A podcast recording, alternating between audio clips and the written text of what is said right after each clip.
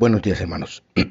Hoy es 7, perdón, hoy es 15 de febrero del año 2022. Soy el pastor Ramón Tut de la Iglesia Bautista aquí en Mérida, Yucatán.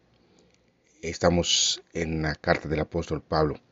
Hoy veremos la última palabra,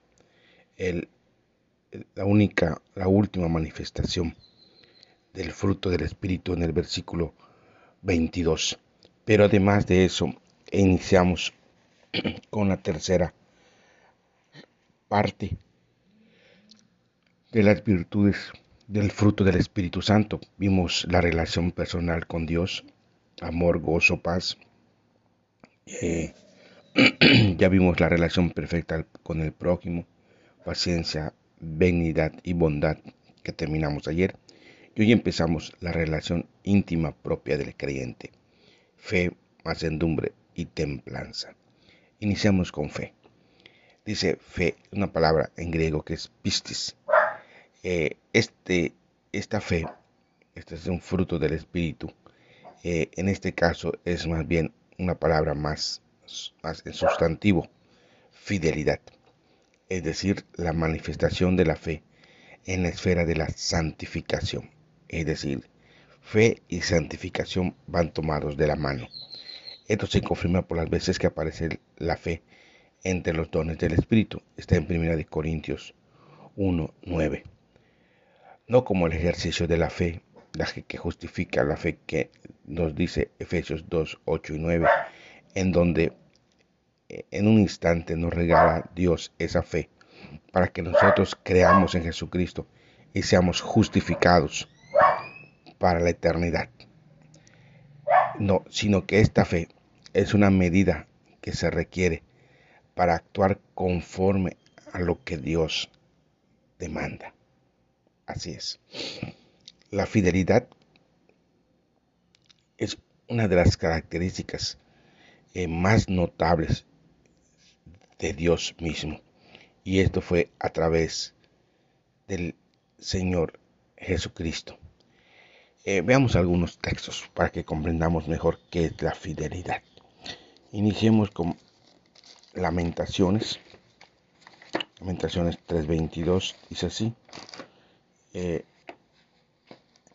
por las misericordias de Jehová no hemos sido consumidos, porque nunca decayeron sus misericordias. Nuevas son cada mañana. Grande es tu fidelidad. El texto se explica por sí solo. Eh, nadie ha logrado eh, estar tan perfecto que no falle uno u otro día. Todos tenemos fallos, errores. Pecamos, hacemos cosas que no le agradan a Dios. Pero el Salmo 36.5 dice, Jehová hasta los cielos llega tu misericordia y tu fidelidad alcanza hasta las nubes. Es, ese es el tamaño de la fidelidad de Dios. Y también dice el Salmo 89.1, que dice así.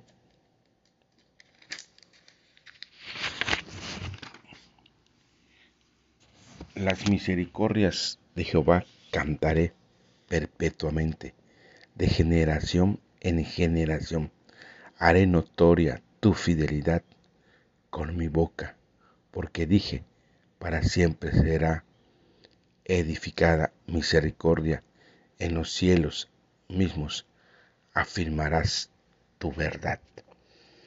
Dios debe ser reconocido por su fidelidad. Eso es importante. Dice, conoce pues que Jehová tu Dios es Dios, Dios fiel, que guarda el pacto y la misericordia a los que le aman y guarda sus mandamientos hasta mil generaciones. Deuteronomio 7:9. Aquí vemos lo grande y lo maravilloso, lo extendido, lo longámino que ha sido Dios con su fidelidad. Él es fiel, Él no cambia todas las circunstancias podríamos nosotros eh, alterarnos, cuando algo decimos o actuamos y, queremos que, que actúen igual que nosotros dijimos o aprendimos o conocimos y nos alteramos. Eso no pasa con Dios. Dios no se, no se altera. Dios es totalmente inalterable. ¿Por qué? Porque Él es fiel. Veamos 2 Timoteo 2.13 que dice así.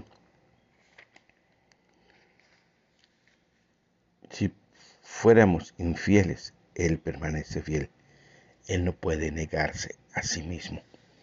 Sí, Dios nunca va a cambiar en su fidelidad. Él va a seguir siendo fiel, porque Dios es fiel y es digno de confianza y hace que honor, sí, ante todas sus promesas y cumple toda su palabra. Esto es algo que nos olvidamos muchas veces, que todo lo que Dios ha prometido, ha dicho, Dios lo va a cumplir. Dice Hebreos 10, 23, mantengámonos firme sin fluctuar la profesión de nuestra esperanza, porque fiel es el que prometió. Y considerémonos unos a otros para estimularnos al amor y a las buenas obras, no dejando de congregarnos como algunos tienen por costumbre, sino exhortándonos y tanto más cuando veis que aquel día se acerca. Sí, se van ustedes a reír. Parte de la fidelidad es estar presentes todas las veces que sea posible, cuando haya un culto, cuando haya día de oración, cuando la convocatoria de la asamblea para reunirnos como el cuerpo de Cristo en el templo, en la, que la iglesia se una. Pero es ahí donde se muestra la fidelidad. Uf, cualquier pretexto queremos que llegue para no ir al templo, cualquiera. Y eso nos hace a nosotros una débil fidelidad. Del mismo modo, sus hijos deben ser distinguidos, porque los hombres eh, pueden confiar en ellos. El mismo Cristo tiene el título de ser el testigo fiel. Dice Apocalipsis 1, 5. Y de Jesucristo el testigo fiel, el primogénito de los muertos, el soberano Rey de la tierra, al que nos amó y nos lavó de nuestros pecados con su sangre, el testigo fiel. Sí, porque Dios, de, del mismo modo que a Jesucristo, eh, eh, alcanzó este grado de fidelidad hasta la muerte y lavarnos nuestros pecados, del mismo modo, nosotros debemos imitar esa vida. Sí, sí, debemos buscar esa vida ¿Es imposible? No, es posible. Vean que dice Apocalipsis 2, 13, sobre todo de Antipas. Dice, yo conozco tus obras y dónde moras, dónde está el trono de Satanás, pero retienes mi nombre y no has negado mi fe, ni aun en los días que Antipas, mi testigo fiel, fue muerto entre vosotros, donde mora Satanás. Si, le vuelvo a repetir, a veces buscamos el pretexto mínimo cuando hay hombres de Dios que dieron su vida, aún en las peores circunstancias. Hemos vivido un tiempo difícil, difícil. Hemos visto a la muerte casi de frente. Muchos han alcanzado eh, ese, esa enfermedad y de verdad que no nos queda más que ser fieles a Dios. Una entrega de esta dimensión solo puede ser posible con la acción del Espíritu Santo, un hombre que se sostiene y acepta que el Espíritu está en él porque tiene una gran fidelidad de parte de Jesucristo. La fidelidad es un principio de vida cristiana, es una ética de vida cristiana. Sí, no solamente en la relación con Dios, sino con sus semejantes en todos sus actos.